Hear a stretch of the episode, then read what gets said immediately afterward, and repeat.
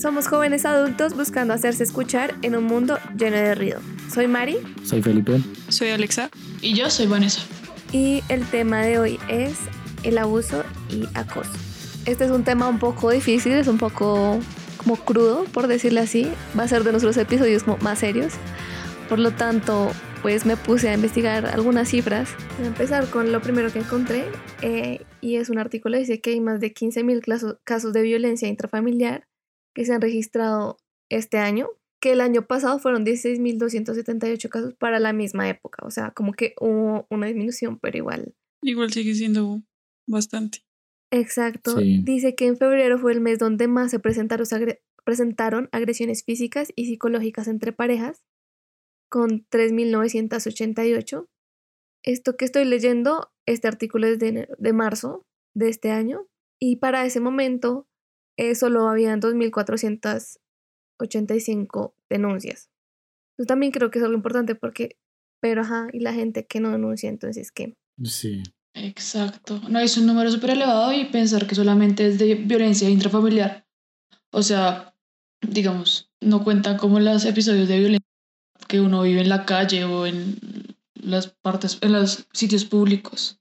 Exacto, porque ocurre que mucha gente no, no habla entonces, pues les quería preguntar si han sido ustedes víctimas de acoso o de abuso. Sí, pero es como que día a día uno ve unas cosas como tan graves, marica, que uno pues minimiza lo que le pasa a uno. Pues porque, digamos, no llega por lo menos a, no sé, a una penetración sexual o cosas así, ¿sí me entienden?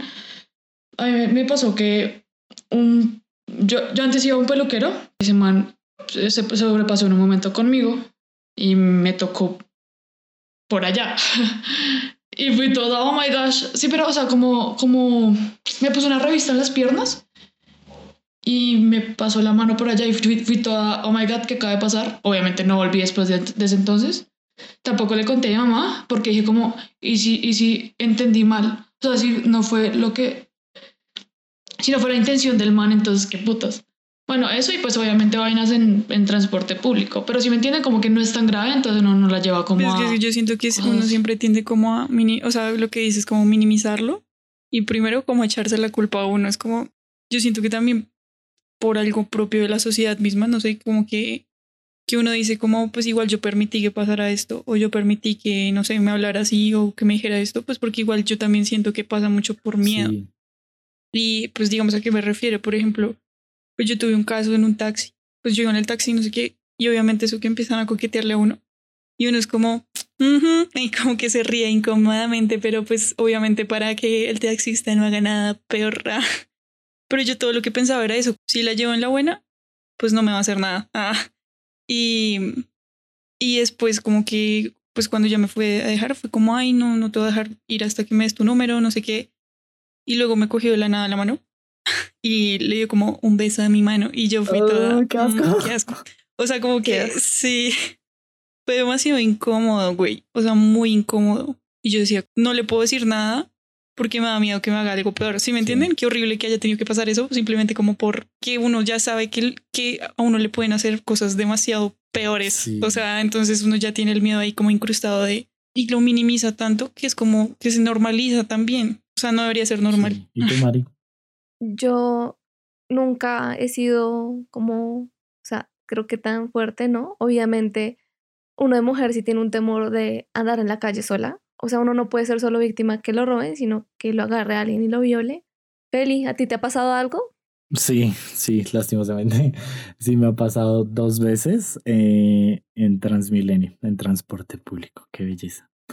Pinche em, Transmilenio. digamos que fueron veces en que yo estaba en shock, o sea, yo fui como yo no sé qué hacer y era eso, era como que yo decía como yo no sé si me estoy imaginando que me están tocando o si de verdad me están tocando, entonces si hago un escándalo, pues de pronto estoy haciendo un escándalo como por nada.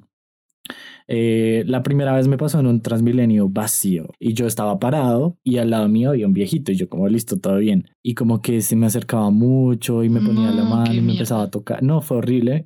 Y yo no supe qué hacer hasta que vi una silla vacía y fui todo, me a sentar. Y después de eso vi como dos manes les pasaba lo mismo y los dos tampoco decían nada. O sea, los dos solo como hicieron lo mismo que yo, como alejarse y sentarse en otra silla. digamos, yo como hombre siento que si bien uno tiende a minimizar eso como hombre, como que la sociedad espera que uno sea un machorro y, y reaccione con puños y patadas y pues no. Es realmente que yo me acuerdo que una vez les conté a unos amigos del trabajo, de otro trabajo, no en el que estoy actualmente, como, oiga, no, miren, me tocaron un Transmilenio. Se rieron, o sea, se rieron de mí. Fueron como, ay, ¿por qué no hizo nada? Y yo como, pues, parce, no, no sabía qué hacer. Es que si uno asume que porque es hombre, entonces ya, o sea, uno, que le va a pasar menos, que claramente no. Y dos, que, que, un- que, que como hombre uno tiene las, bueno, ustedes tienen las huevas de decir como, ay, no, tal cosa, pero maricas que, o sea, están violando la intimidad de uno independientemente de que uno sea hombre, mujer o lo que sea. Y fue pucha, eso, eso pasma porque no es algo que pase normalmente, marica. Uy, no. Bueno, entonces, amigos míos, hoy traemos una invitada que es alguien que creo que todos los meses le digo que estoy orgullosa de ella. Eh, es una amiga que todos conocemos. Eh, entonces, Cata, preséntate. Eh, bueno, hola, yo soy Catalina. Somos amigos hace ya seis años, no lo puedo Sí. creer. Bueno, nosotros invitamos a Cata porque en los años en los que estuvimos estudiando, pues Cata fue víctima de abuso sexual.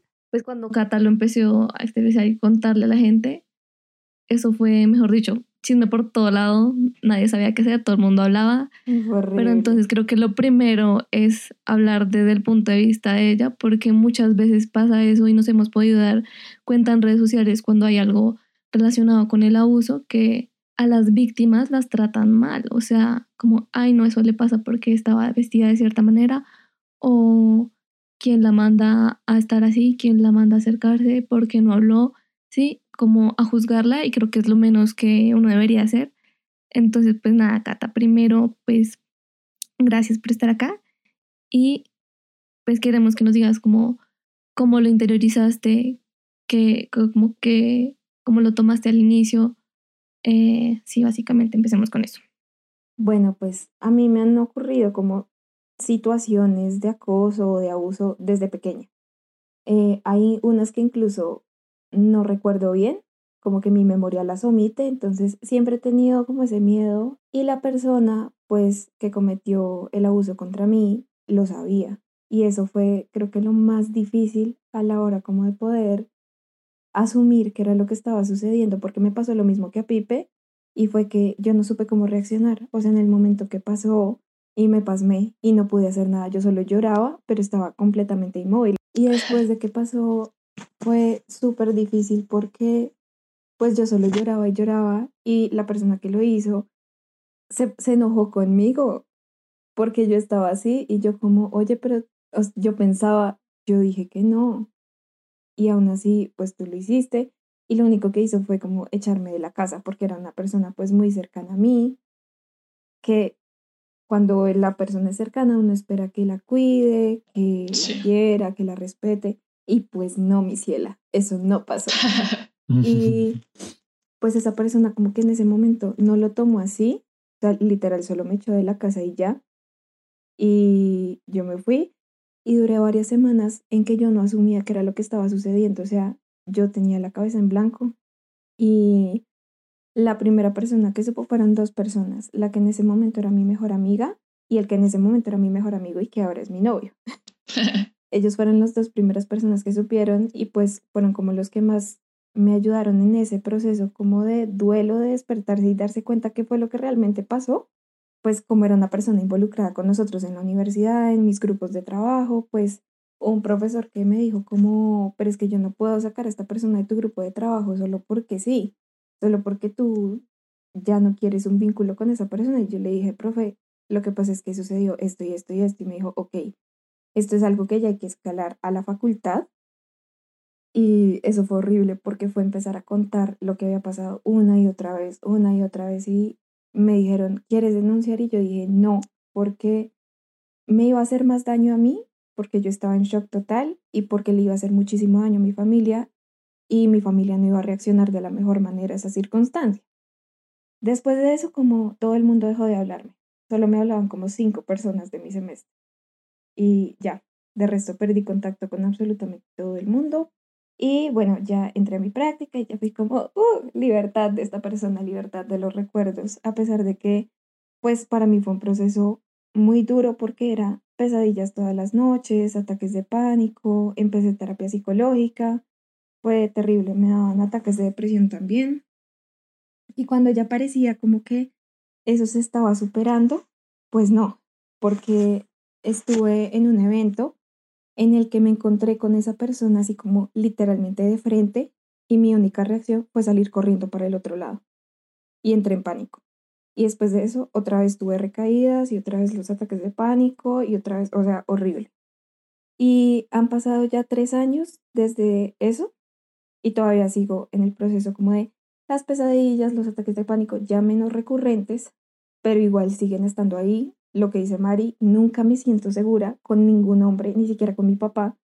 Y pues eso es horrible como no sentirse seguro ni siquiera con el papá, ni con los hermanos, ni con nadie.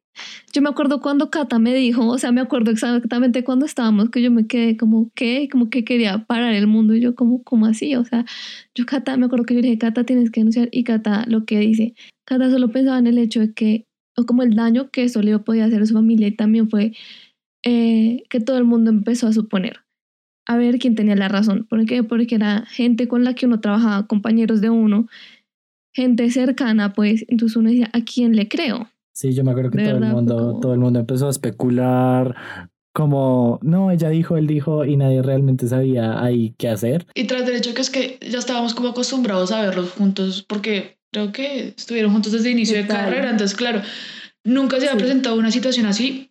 Desde mi, desde mi parte, a mí me tocó ver primero a esa persona y hablar primero con esa persona y claro, él y claro, yo lo vi todo con gafas negras y los ojos en el culo. Y claro, no dice, mm, fue pucha, pero ¿qué ha sucedido? Ah.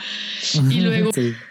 O sea, también yo siento que fue como choqueante por, por eso mismo que han dicho, como pues éramos, o sea, son gente que uno conoce, que ve todos los días, que es como, ni siquiera se alcanza como a visualizar la, la situación porque es como muy fuerte, porque uno pues nunca se lo esperaría como de gente pues que uno conoce. Y la otra, la otra yo tenía esta pregunta y es, ¿la facultad te ayudó en algo? Porque últimamente he visto muchas denuncias en Twitter de que los profesores y eso, pues poco y nada. Sí, o sea, el profesor no hizo nada. Los otros profesores de otras materias en las que yo estaba en grupo con él, sí fueron como, no, hay que sacarlo de tu grupo ya, fueron súper comprensivos. Y desde la facultad, la directora de estudiantes que estaba en ese entonces fue súper linda, súper comprensiva y de una vez, pues mi asesora era psicóloga clínica también. Entonces me mandó de una vez a terapia con ella, me dijo como, si sientes la confianza, habla con ella, entré en terapia con ella de una vez, ya que tienes la posibilidad, y estuve tanto con ella como con la psicóloga de bienestar universitario, pues durante algunos meses. De resto, pues no, no recibí más ayuda de parte de la facultad, pero en el momento en que sucedió, sí me apoyaron un montón. Qué bueno. Eh, y Cata, ¿tú, ¿tú al final lo denunciaste o al menos hiciste el intento o algo? No, no, nunca lo denuncié porque eh, sé que yo no soportaría ese proceso y estar como volviendo a eso y probablemente volviendo a verlo y uno nunca sabe cómo se puede escalar el asunto. Entonces decidí que era mejor que no.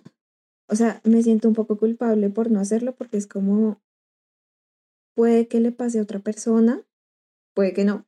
Ojalá Dios quiera que no le pase a nadie más. Pero entonces lo que intento es como compensarlo, intentando generar muchísima conciencia para las personas que me rodean. Si veo que de pronto alguna chica puede estar en peligro o que se siente intimidada o acosada o lo que sea, intento como rescatarla o brindarle mi apoyo en ese momento, pero lo hago es porque sé que para mi salud emocional es fatal. ¿Qué opinas, digamos, por ejemplo, no sé, eh, he leído como varias, o sea, sigo páginas donde hacen denuncias de abuso sexual, denuncias anónimas, obviamente, pero pues las hacen. Y digamos, yo a veces me pongo a leer los comentarios y es como que a veces lo que hacen las personas es como desmeritar el, digamos, la historia o desmeritar como, o sea, como que no puede ver a la víctima como víctima a menos de que denuncie como formalmente. ¿Tú qué piensas sobre eso? Eh, bueno, pues eh, con respecto a eso, sí creo que hay que tener mucho cuidado porque si bien hay muchas historias que pueden ser verdad, también no falta la persona tóxica, sea hombre o mujer, pero no falta la persona que dice, ay, es que él no quiere estar conmigo, es que no me hace caso, o ella no me hace caso. Entonces yo voy a decir que él o ella me acosó o me abusó y le voy a dañar la imagen porque incluso hace poquito tuve de un caso en el que sucedió eso. O sea, una persona eh, de una universidad prestigiosa, pues un muchacho súper buena gente y todo, no había pruebas en contra de él, pero había una persona que le tenía raye y se confabuló con otras para empezar a generar una cadena diciendo que este muchacho estaba abusando de un montón de niñas y no era verdad y era solo por tirársele la imagen porque le tenían raya al pelado. Entonces, creo que sí, el común denominador de las historias es que son verdad, sino que no falta el que va y mete la cucharada. En muchas de estas denuncias anónimas que yo he visto, la gente dice como, ay, pero es que eso no puede ser, porque es que él, o ella es tan buena persona y eso no quita nada, o sea, eso no quita nada, porque tú puedes ser un amor de persona, puedes ser el más humanitario del mundo, pero eso no te quita que seas un acosador, un abusador. Total, eso también puede suceder. Y lo otro es que eh, algo muy importante que me parece de tu caso es que mucha gente cree que por uno estar en una pareja, por uno estar en una relación, que como que eso no existe. O sea, yo he visto muchas veces como, ah, pero es el novio. Y como que esa es la excusa para desmeritar. Sí, sí suele pasar. De hecho, eso, fue, eso fue de las cosas que yo pensé en ese momento, como, what the fuck. Ah. O sea, porque ahorita, porque vino, porque viene a pasar esto ahorita si no pasó en los años anteriores. Total, o sea, yo también pensaba como es posible que la persona que me dice que me ama con todo el corazón, la persona que dice que me va a cuidar, que conoce mis miedos, a la que yo le tengo full confianza, me haga eso. O sea, yo misma no me lo creía, yo era como que yo me lo estoy imaginando, será que en realidad no pasó, pero, o sea, es un momento que todavía me atormenta un montón y que él reconoció después. O sea, en un punto él lo reconoció y dijo, sí, lo hice, perdón, y eso fue todo. Oh my god, eso no lo eh, Yo tampoco. Pero eso, no, pues ya que ya ha hecho el daño, ya aquí. Digamos, ¿cómo ha sido como ese tipo de, como de interacción con las demás personas, tipo hombres, eh, después de ese suceso? Uy, es súper difícil. O sea, con otros hombres que tú recién conozcas, o así sea como con tus tíos, con tus abuelos. Con el único que no me pasa es con mi novio, porque desde, o sea, desde el momento en que la relación se empezó a volver tóxica, él lo detectó. Y me cantaleteó hasta decir no más durante todo ese tiempo. Y él me decía, no le conviene, mire qué tal cosa, mire qué tal otra. Uno se acostumbra a esa concepción de el amor todo lo puede, todo lo soporta, todo lo sufre, todo lo espera, yo no sé qué. Mm. Y no es tan así. O sea, uno se vuelve como tóxico con uno mismo, porque uno es como, no, pero es que el 80% del tiempo es bueno y el 20% pero pues como uno está boba, enamorada, súper ilusa, uno es como, no, pero es que eso fue por el estrés, eso fue por los parciales, eso fue yo no sé qué. Y uno lo deja pasar hasta que ya llega el momento en el que literalmente te destruyen y es como miércoles, porque no puse atención antes. Porque aún así, o sea, como que yo tuve unos días después de que sucedió que estaba tan en shock que yo no le terminé, yo no hacía nada, yo solo seguí normal. Incluso por esos días fue su cumpleaños y se lo celebré súper normal. Y a los dos días del cumpleaños fue como, no más. O sea, como que me desperté en ese momento y fue como... Yo sí me acuerdo que a nosotros nos dijo lo del cumpleaños. Como, ah, me terminó después del cumpleaños. Todos como, ay. Pobre hombre. Si lo cuentan así es terrible. Exacto, porque yo siempre, yo siempre he sido más cercana con Cata, entonces yo siempre vi como más el lado de Cata. Obviamente a él lo vi también, me acuerdo en los pasillos así súper emo, re triste. Y esos eran los momentos que yo decía, ¿a quién le creo? Porque a los dos los estoy viendo vuelto a mierda, Dios mío. Cata, ¿y en algún momento alguien te pidió pruebas o simplemente, pues, lo pues dejaron. Es que pruebas ahí como no. Pasa, pero pasa, pasa más de lo normal, de que pidan pruebas y uno es como pues ni que grabar cada vez que tengo sexo así.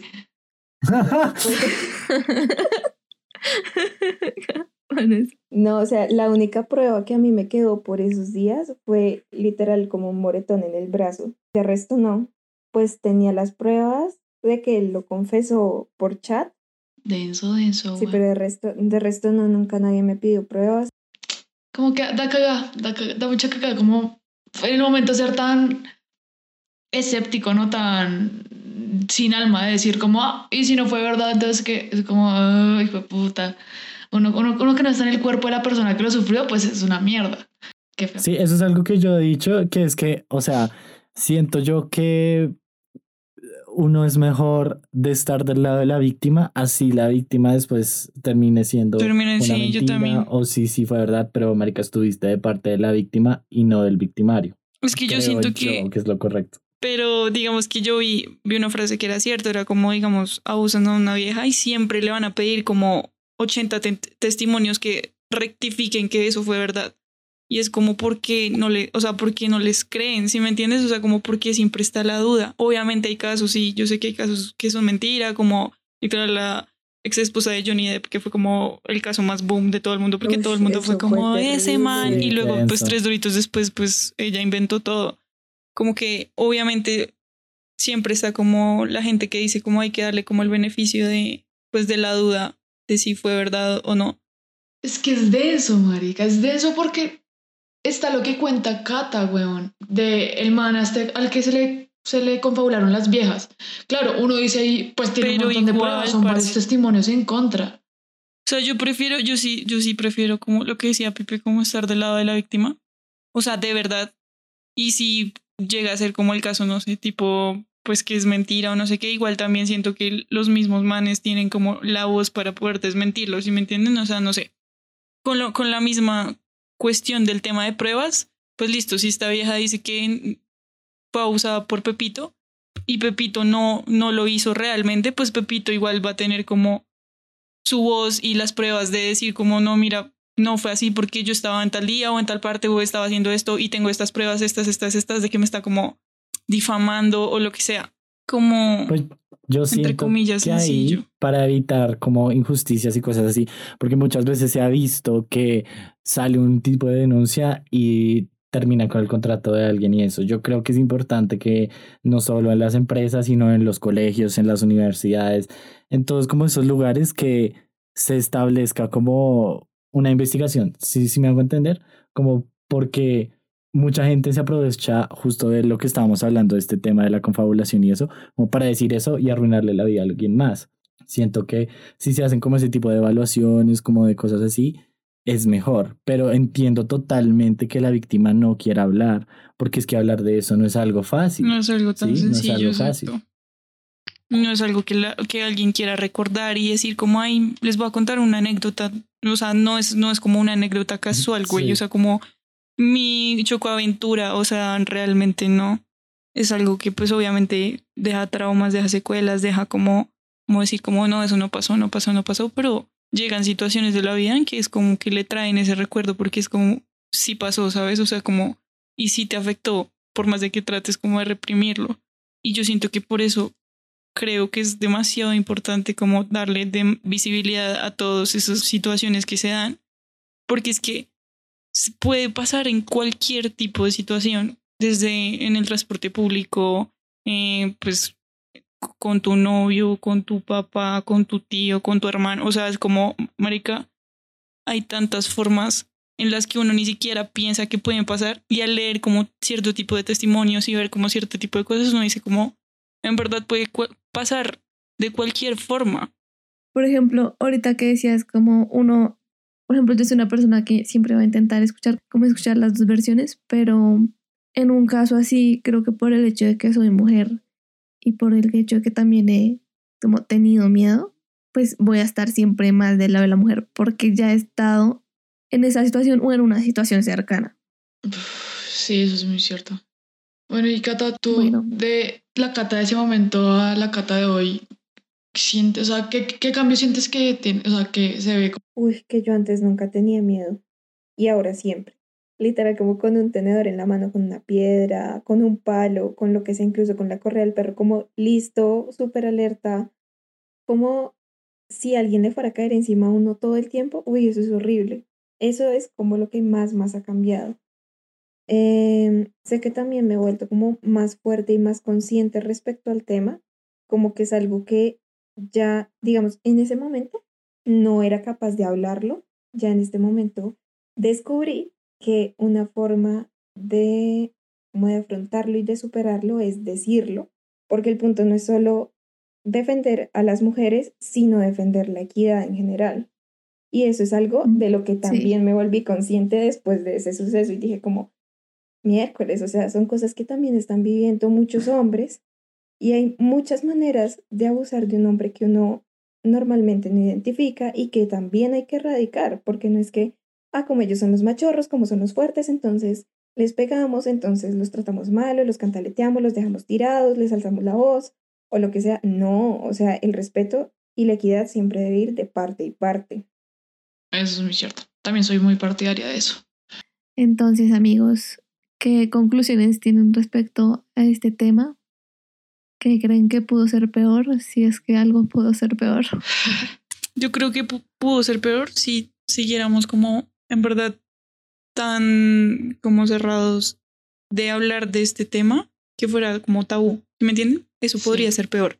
Pero siento que es importante como dar visibilidad a este tipo de historias y a este tipo de casos.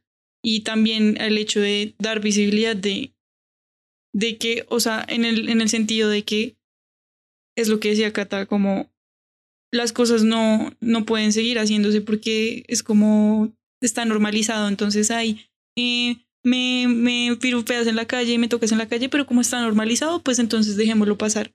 No, la chimba, o sea, el, el tema se trata de, en verdad, dar como, darse cuenta y dar como una voz y un espacio a que este tipo de cosas no pueden seguir pasando y no pueden seguir siendo como normalizadas y no pueden seguir siendo como pasadas por alto. Obviamente hay que tener en cuenta, y esto siento que lo deberían tener en cuenta las personas que le dicen a las víctimas cómo ser víctimas, porque es que hay gente que en verdad es como, ay, no, pero deberías decir esto, deberías hacer esto. Es como cada, cada la víctima ve cómo, cómo vive su proceso. Si, si necesita vivirlo en silencio un año para después poder exteriorizarlo, pues lo vive en silencio un año y luego lo exterioriza. O sea, no hay por qué forzar a nadie a contar su historia, pero que también esa persona que no se siente preparada por X o Y motivo sienta que igual hay apoyo dentro de mil personas más que han vivido como lo mismo y que han podido salir de, de esta situación también como creando una red de apoyo entre como las mismas víctimas.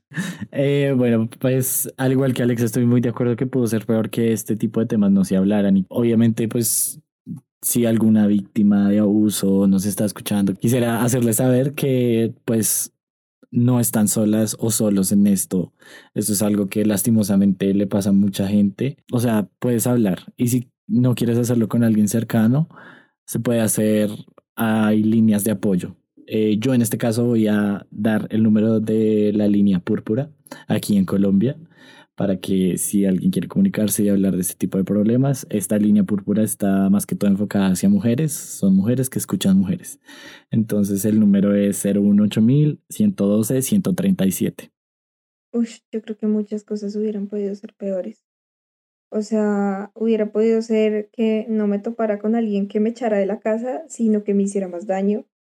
Hubiera podido ser que yo me hubiera quedado un día en eso, hubiera podido ser que no cogiera conciencia, sino que lo normalizara, así como dijeron ustedes.